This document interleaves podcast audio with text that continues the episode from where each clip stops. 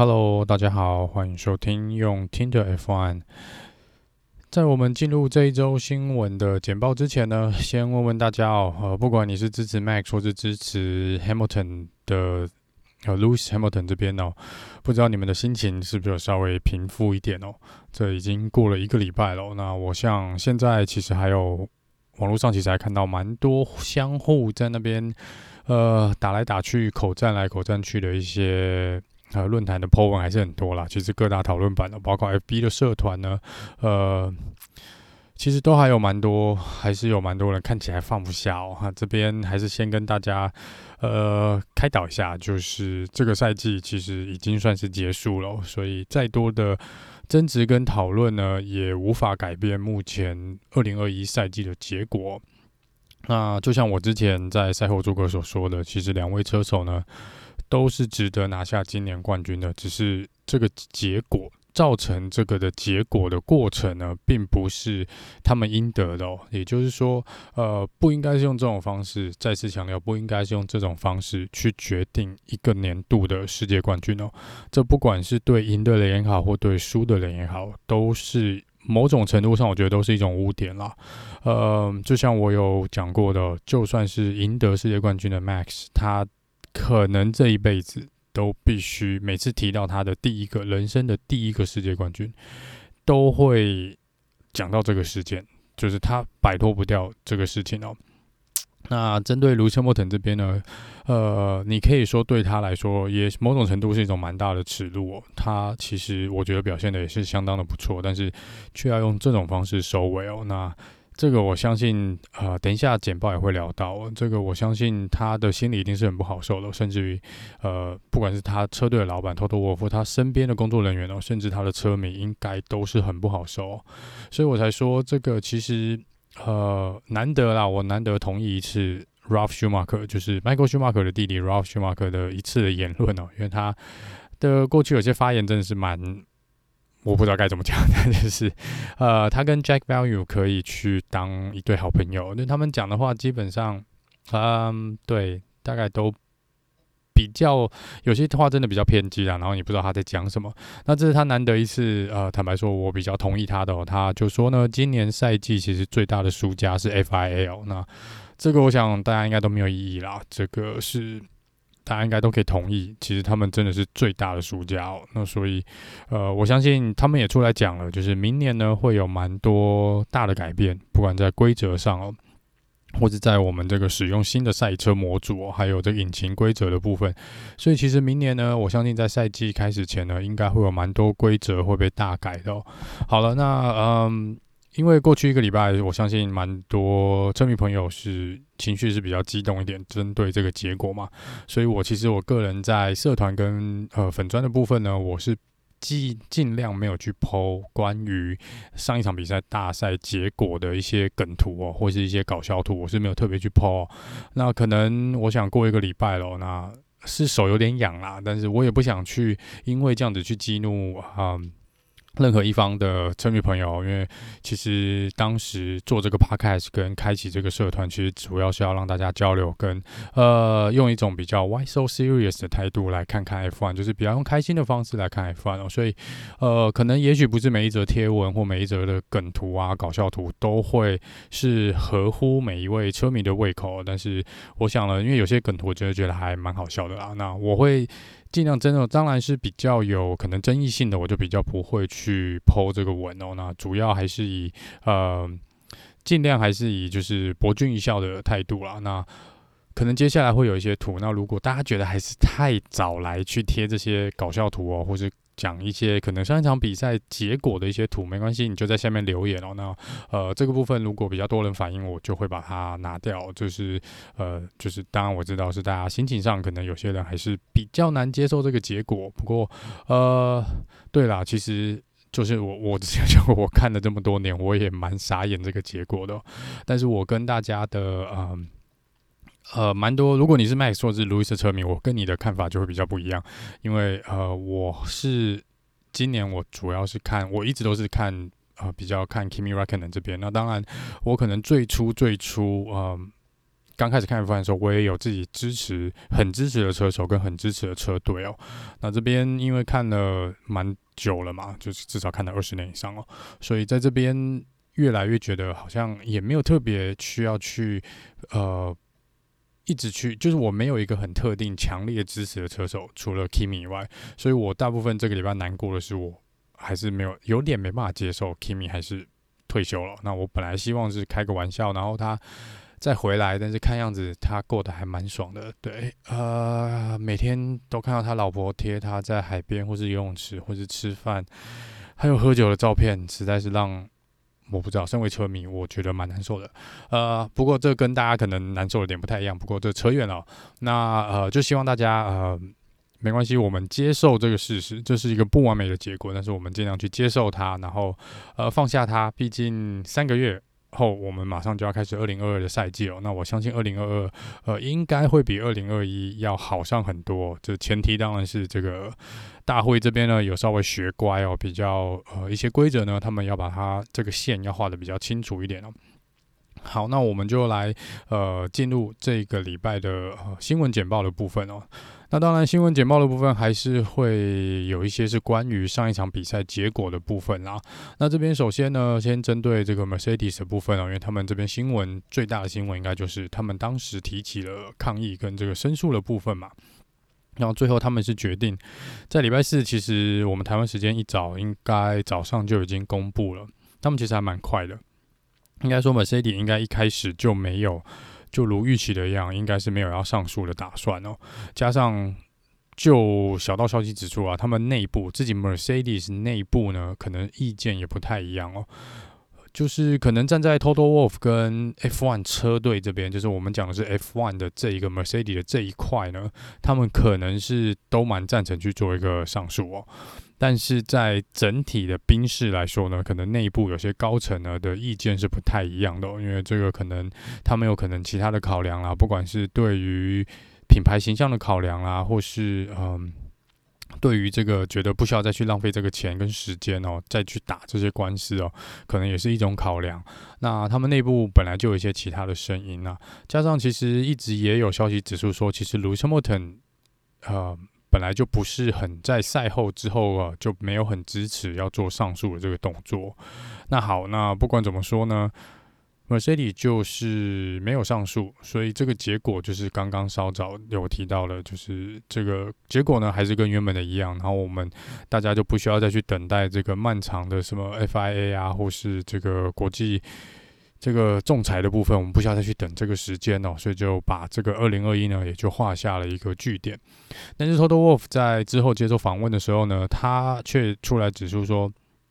他们认为哦，他自己相信啊，他自己相信，呃，如果他们上诉的话呢，他认为会赢哦。他认为这个呃，Mercedes 是有足够的证据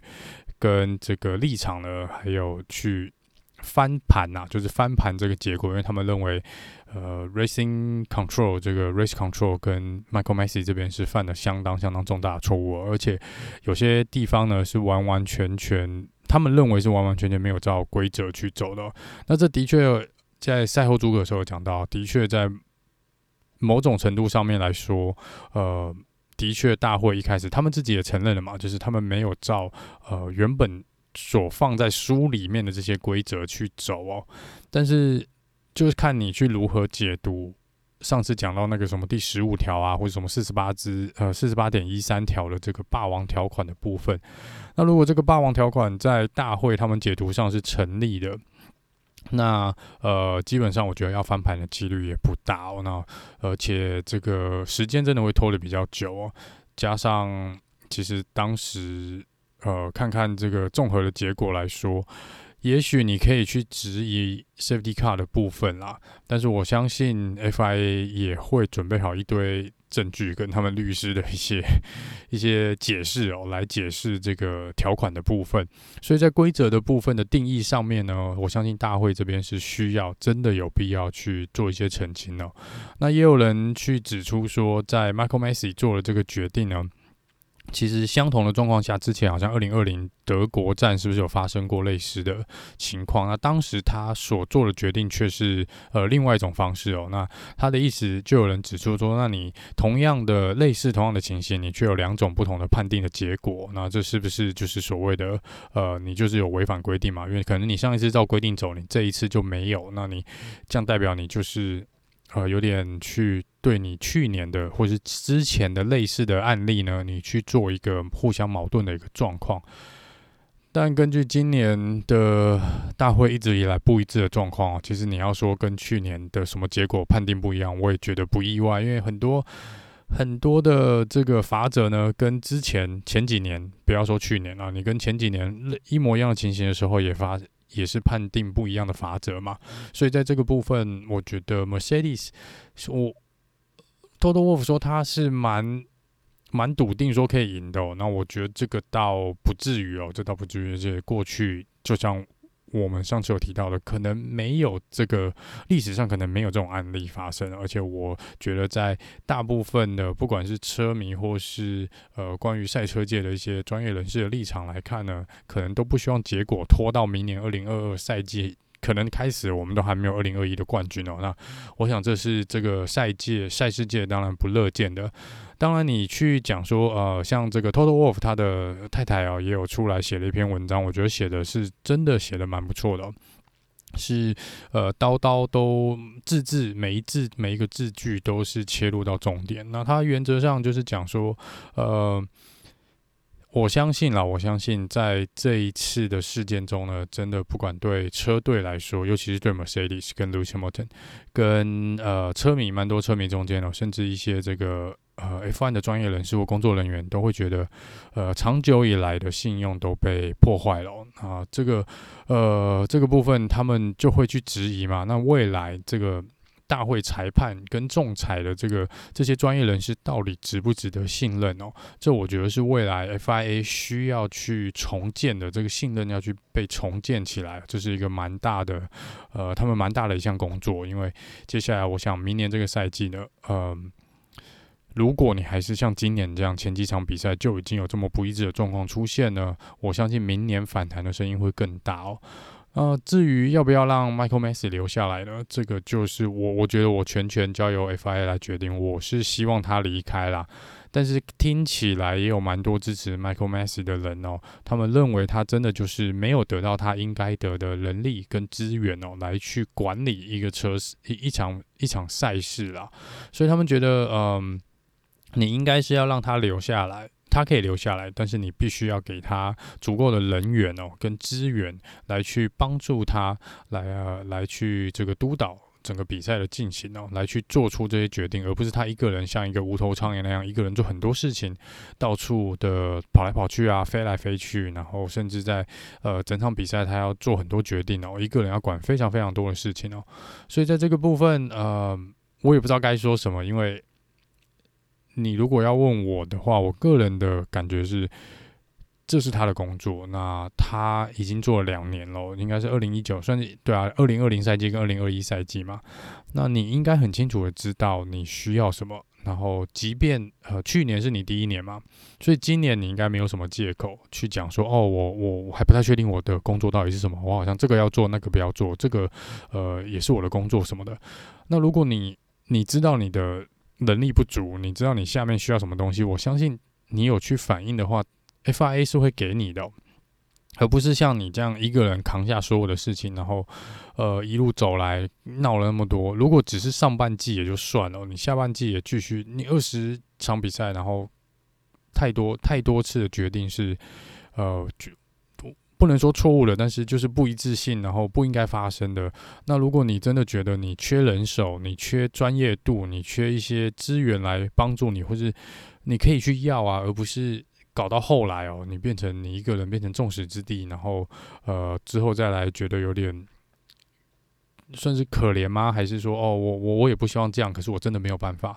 我觉得话不能这样讲哦，这个部分就是你没有做好你的工作。那当然我不是。我在这方面我不是专业，我也没有对 FIA 的人员有那么熟悉，所以我也不知道如果把它换掉，你能换谁？我不知道。但是，嗯，就像我说，我觉得 Sebastian Vettel 是个人选，但是他现在看起来还不会，呃，还没有要退休嘛。那至于还有没有其他更适合的人选呢？说真的，我我个人我不知道哦。呃，网络上我是有爬文，有看到一些，可是他们讲的那一位人士呢，本来一直都是好像待在 FIA 里面哦，跟帮助 F1 做一些行政上面的工作。但是这位仁兄好像我好像还没有，呃，就是看到他好像去年还前年哦，呃，就被法拉利挖走了，所以看起来是本来。前几年有人在推这个人，但是看来就是没有办法，因为法拉利把他挖走了，所以我不知道，呃，如果他跟法拉利有合约的状况下呢，他也没办法回来担任这个 Racing Director。呃，总之就是 Michael Masi 会不会留下来不知道，但是我相信我们很快就会有一个答案哦。好，那这礼拜呢比较大的传闻呢，另外一个传闻就是关于 Total Wolf 在接受访问的时候也有讲到说，这个他。就是讲了，可能 Lewis Hamilton 也许明年不会继续哦，他可能就会就此退休哦。那嗯，他用的英文我觉得是真的感觉就是好像 Hamilton 是很很沮丧的那种讲话的方式，我觉得 Toto Wolff 用的呃。字眼啦，就是感觉就是 Lewis Hamilton 好像是呃相当的沮丧哦，然后相当的没有办法接没有办法接受。虽然我们这一整个礼拜几乎没有听到 Lewis Hamilton 对于这个比赛发表任何的意见哦，那中间当然是有 Lewis Hamilton 他去呃接受这个封爵的这个仪式嘛，但这边并没有特别的针对这个赛事呢来做任何的回应嘛，所以这边就被讲成呢，这个 Total Wolf 就有点说他好像要去想一想哦。是不是明年会继续留在 F1？那 Toto Toto 这边也有讲说，他现在每天都会跟 Lewis Hamilton 通电话哦，就是来，我不知道是要做他的心灵导师，还是就是来沟通嘛，就是希望他继续留在 F1 呢？因为毕竟 Hamilton 的合约跟 Mercedes 应该是到二零二三年哦。所以这中间呢，呃，理论上，理论上啊，他不应该，呃，那么早离开。至少我们会认定他会到二零二三年才会退休，最快哦。那当然，我相信这个事件对卢森堡特来说是一个相当相当大的打击嘛。对车队其实也是哦。托托沃夫的讲的这个倒是倒是没有错。那但是我个人觉得卢森堡不会退休了，不会退休，因为以他的，我觉得以他这种个性，呃。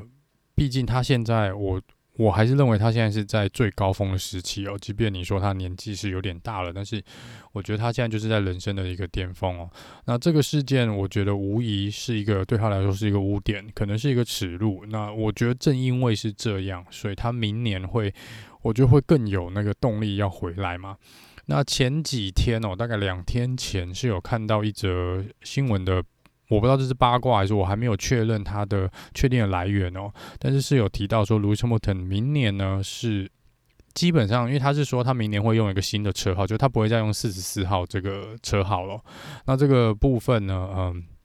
好像说呃，如果这个传闻是真的，那就代表他明年会留在 F1 嘛，所以他已经在思考新的车子的号码。所以这个部分，呃，我相信他应该是会留在 F1 啊。我觉得这毋庸，我我不会特别去。认为他会去退休，应该没那么快。我觉得他明年，如果我是他的话，我会想要回来，然后我会留在 F1，然后我会再一次的呃去挑战这个冠军哦。然后我这次会赢得干干净净哦。那这个我觉得，如果是他，我觉得我会想要这样做了。那我也希望他继续留下来哦。毕竟呃，他真的是目前我真的觉得他是在他人生的一个。巅峰的一个状况哦，是太可惜了。如果就就此退休，是有点是有点可惜啦。好，那接下来呢，这个聊到刚聊到车号的部分啊，那 Max 之前已经有讲过，就是如果他拿下冠军的话呢，明年他的车号会从三十三号改成一号车哦。那这个应该也是确定的。那过去呢，呃，可能。最近才开始看 F1 的朋友不太知道这个车子号码的由来哦。那以前的车号呢，是不是让车手自己选的哦？以前的车号就是你如果是前一年的世界冠军呢，你的明年的车号呢，下一年的车号就是一号车哦。那你的队友应该是二号嘛，然后接下来就是三号、四号，就是一排名，然后一路往下。所以呃，才会有之前这个所谓光荣的一号车的这种这种持续出现哦，因为你就是拿到世界冠军，你才能够拿到一号车的这个号码。那这个之后呢，因为大会就改变规则嘛，就开放车手自己选择哦，因为不然你每年的车号其实有可能都不一样，你每一次的车号都不一样，所以那时候就有开放这个。呃，各车手呢，你可以自己去选择你的车子的号码哦。那不意外的哦，其实呃，蛮多车手像卢森堡的这个四十四，好像从以前就是他就是用四十四号来比赛嘛。我记得之前在有一个 YouTube 的影片哦，它上面是有去访问到各个车手，你是怎么决定这个车子的号码的哦？那我不知道当时决定是由谁。就是顺序是怎么决定的？这个我可能要去查一下。我只知道说，你像 Bottas 是七十七嘛，那他原本好像也想七号，那七号就被 Kimi 拿走了嘛。那好像有另外车手也是想要七号，反正都是被 Kimi 拿走了。所以当时他们都在访问的时候都有讲到，就是他们都想要那个数字哦，可是就被其他车手抢走了这样。所以这个部分呢，有兴趣的可以在网络上去找一下哦。那呃，如果我有再找到，我也会把它放在这个脸书这边给大家看。那所以这个之后呢，就变成说你的车手号码呢是可以做，就是你可以用自己喜欢的号码来做你的车子的号码嘛。那这个看起来，如果 Lewis Hamilton 这个传闻是真的，那他明年也会换哦。那 Max 这边是确定明年用一号车。那其实我们已经有蛮久，真的蛮久了，蛮多年没有看到一号车在在 F1 上面出现，这真的是。隔了相当久的一段时间呢，真的是蛮久的一段时间。好，那再来是嗯。关于一些车手访问的部分哦，那 Bottas 这边呢，问到他在 Mercedes 的这个期间呢，那他认为这个 Mercedes 他待的这个期间呢，是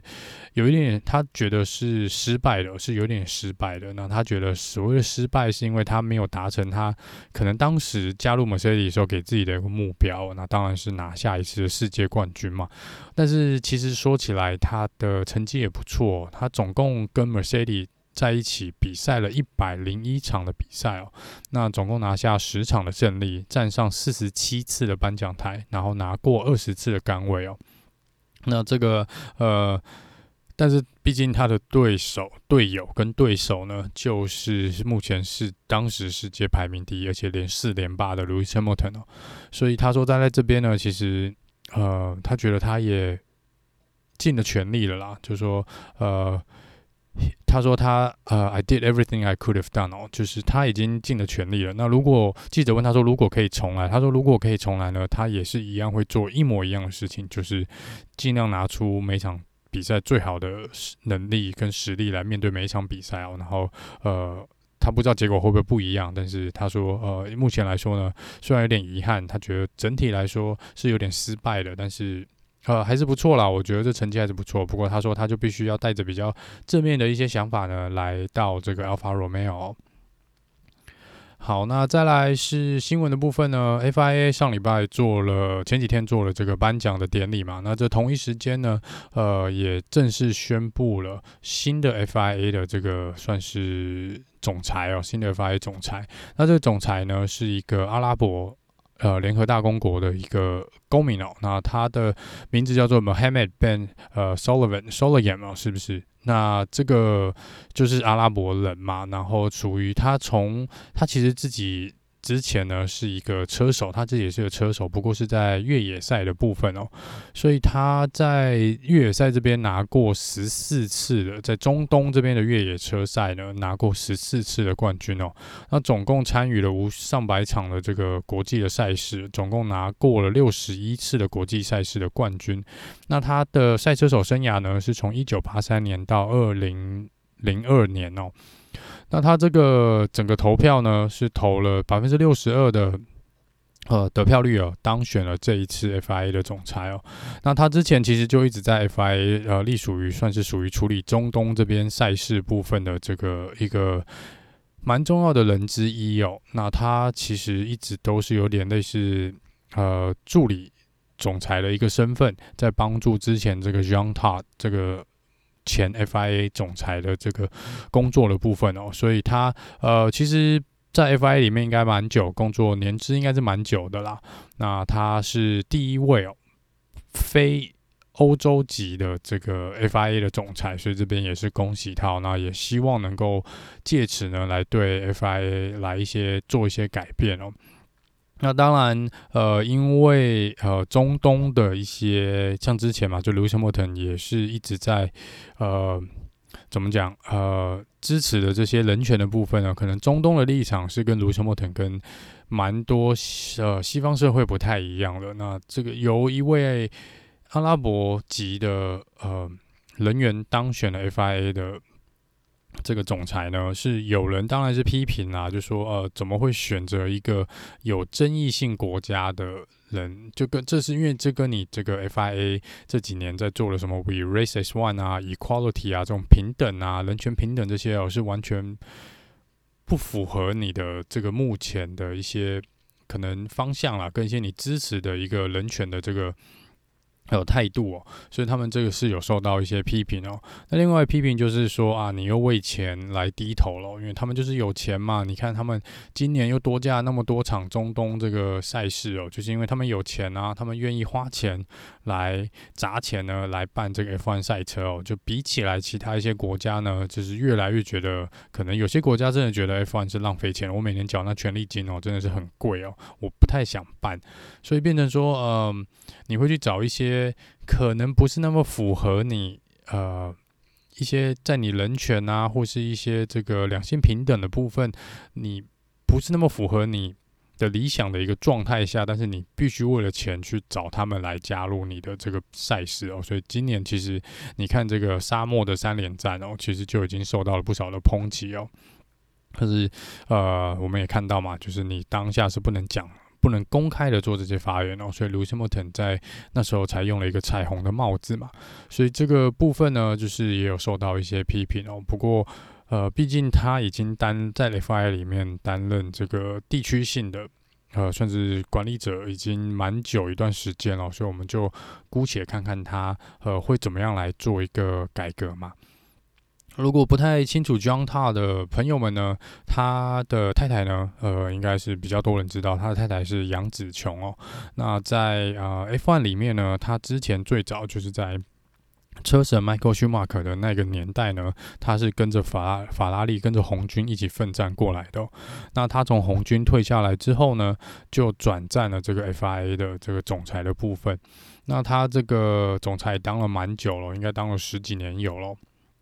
那他现在退下来，是因为应该是他已经连任三届了，可能没办法再继续连任了。十二年嘛，差不多二零零九年，是不是？那现在就变成他要退下来，他也不能再参选嘛，所以这次就再怎么样都不能选他哦。那他预计啊，据说他退下退位之后呢，会回归到红军这边来当一个顾问职，会给他一个顾问职。我觉得这应该蛮合适的，因为他跟红军的连结是蛮深的。好，接下来来聊聊这个赛后了。这个季季赛，就我们赛季结束了嘛？我们赛季末呢，就隔天哦，其实过两天就进行了阿布达比，在阿布达比同样一个赛道来进行这个赛季末的呃测试，再做一个测试哦。所以我们看到，其实像 Valtteri b o t a s 啊、关周冠宇啊，他们都已经就是穿了 Alpha 的衣服哦，然后开了 Alpha 的车在做测试。那在这边呢，Valtteri Bottas 有戴这个圣诞帽，圣诞节特别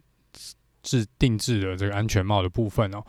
那在这个测试的部分呢，呃，像 Max 也是有参与这个测试嘛，Carlson 是帮红军做测试哦。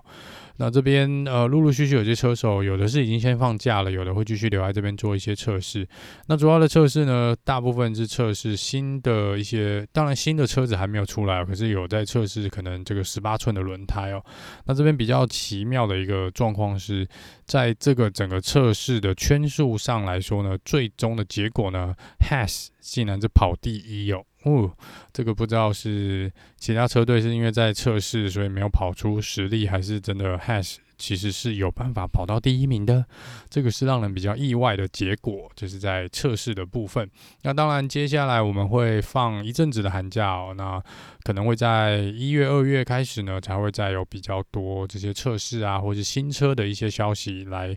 呃，才能大家看到这些比较新车、比较多新车的消息啦。那接下来就是要进行这些新车的测试哦，我们就会到时候会第一次看到这些新车子的性能啊、跟速度哦，还有呃，他们跑在赛道上的一些状况。那目前来说呢，接下来可能就会看到呃比较少的新闻啦，因为大家都要放一下寒假嘛，在赛季前我们会先放呃几个礼拜的寒假。好，那法拉利这边呢，呃，确定肖勒克勒再次再次得到了这个 COVID-19，就是再次得了武汉肺炎哦。那他在今年年初一月的时候呢，是已经有得过一次肺炎喽。那赛季前嘛，所以在赛季正式开始前呢，算是康复了。然后现在赛季一结束呢，呃，好像是要回家吧？他应该是回到摩纳哥，然后入境的时候被验出来嘛，所以他现在应该在他摩纳哥的家里面做自我隔离哦。那 Mazepin 这边应该已经离开了阿布达比哦，因为当时阿布达比的规定是你验出，你验出。阳性的话，你必须要留在当地至少五天，然后阴性的才能离开哦。那我是没有看到新闻他什么离开了，但是如果呃所有事情都很顺利的话，因为他说他状况呃蛮轻，症状蛮轻微的，所以应该呃没有怎么样的话，如果五天后是阴性，他应该就可以先回家了。好，那再来聊聊这个呃，Carlos Sainz，Carlos Sainz 这边呢，应该接受访问的时候，应该是讲说他这应该是他加入 F1 来算是。成绩最好的一年吧，应该应该是哦，应该是就是在赛季前呢，大家都有质疑过，蛮多人质疑过他哦，凭什么去呃跟红军签约啊？为什么红军选他？看起来这个赛季应该是直接删掉了这些人的疑虑哦。我觉得他今年表现的不错，而且他最后是赢过了肖尔克在积分上面了，而且他是排名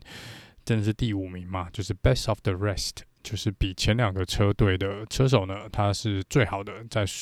前四名车手里面，呃，他是最好的一个车手哦，而且今年真的跑得算是相当不错。据传法拉利红军呢也已经打算跟他做一个续约的动作。好，那再来是呃，楚诺达这些，楚诺达呢是说他接下来的这个寒假呢，可能有很多的工作要做，尤其是在训练体能的部分哦，所以他说他可能没有办法呃。喝他喜欢的酒，喝那么多，那这个呃，根据 Daniel Ricardo 讲的是，他认为楚诺达还不够，还太年轻哦，还太小，是不能喝酒的哦，所以这个可能又在笑他的身高啦。对，好了，那嗯，这个嗯。FIA 呢，这是针对大会的部分哦，因为我们之前一直有在传嘛，新的车队会不会会不会有新的引擎供应商加入 F1 哦？那这个之前是呃奥迪啊跟这个 Volkswagen 他们有在谈这个事情嘛？那现在应该只剩 Volkswagen 呃有可能来加入吧？是不是这样？呃，那大会这边呢？有说了，基本上他们有做一些，就之前各车队有一些讨论，就是把一些他们之前可能设了比较高的门槛哦，技术性的门槛，就他们把它降低或是拿掉，让这些新的引擎供应商或新的这个车队呢，如果想进来的话呢，会比较好加入 F1 哦，因为不然其实本来一开始是可能不希望呃太多人来加入嘛，如果你的标准设得太低呢，谁都可以进来玩哦，那这也许不是一个呃。当时 F1 想看到的一个状况，那你现在变成其实车队数越来越少，引擎供应商也越来越少。那在这个状况下呢，你变成可能同一个引擎供应商会养两三个车队。就假设你看有两三个车队是用 Mercedes 的引擎，然后呃两三个车队用这个 Ferrari 的引擎哦，然后用雷诺的引擎，然后他们当然希望能够有更多的引擎供应商哦，来呃让比赛跟车队。这边竞争可能更多元化嘛？那他们就说，原则上应该以现在修订的这个规定来说呢，最快应该是二零二六年。二零二六年的确是可以让这个 Volkswagen 他们来做一个呃进入 F1 的一个契机啦，契机啦。所以我不知道这个呃 Volkswagen 是不是会认真的来，很认真、很认真的来思考这个问题哦，因为毕竟还有几年的时间可以做一个考虑哦。好了，那在另外，以上应该是这礼拜关于 F1，我觉得呃比较值得一提的新闻啦。那其他赛后的访问那些呢，可能就呃大家车手的一些反应，可能就不用再，我就不会再去多谈了，因为大家应该上一场呃在。呃，赛后诸葛的部分应该也有稍微聊到大部分车手的一些反应。好，那接下来一个小小的八卦是，还记得 Nico Rosberg 跟 Lewis Hamilton 都有一个自己的车队吗？是在这个 Extreme E 的这个赛车的比赛哦。那嗯，他们前几天做了他们这个赛事的第一场比赛。那真的是。第一场的第一场的比赛 是第一个赛季的第一场比赛。那这个 Nico Rosberg 最后他的车队呢是赢过 Louis Hamilton 的车队哦，所以 Nico Rosberg 车队是拿下了这场比赛的冠军哦。这个是呃场外消息啊，这是场外消息。那在另外一个有趣八卦的部分呢，是如果你有下载官方 F1 的 APP 的话呢，不管你是 iPhone 也好，或是 Android 也好，呃，如果你有去看到，其实这个。A P P 就是会有一些车手的简介嘛，跟一些基本一些数据的资料啊。那如果你看到车手的部分呢，在各车队下面目前应该都会列两位车手嘛。那在呃这个 A P P 呢，不知道最近几天哦，就我是看到网上有人讲在问这个问题哦，而且似乎已经。好几天了，都还没有被修复。我刚看好像也还没有被修复。那就是说，在 Haas 车队下面应该有两位车手，但是官方的 APP 上面竟然只列了 Mick Schumacher，没有 Mazepin 的名字在上面。其他车队都有两位车手的名字，只有 Haas 车队没有 Mazepin。呃，不知道，连 APP 都搞他，我也不知道啊。这只是一个小小的八卦，如果有兴趣的，看看你的手机的 APP 是不是还是这个状况。呃，对，我刚刚看还是啦。好了，那以上呢是这集呃这个礼拜的一些新闻的简报，虽然还是有蛮大部分是关于上场比赛的后面的余波，就是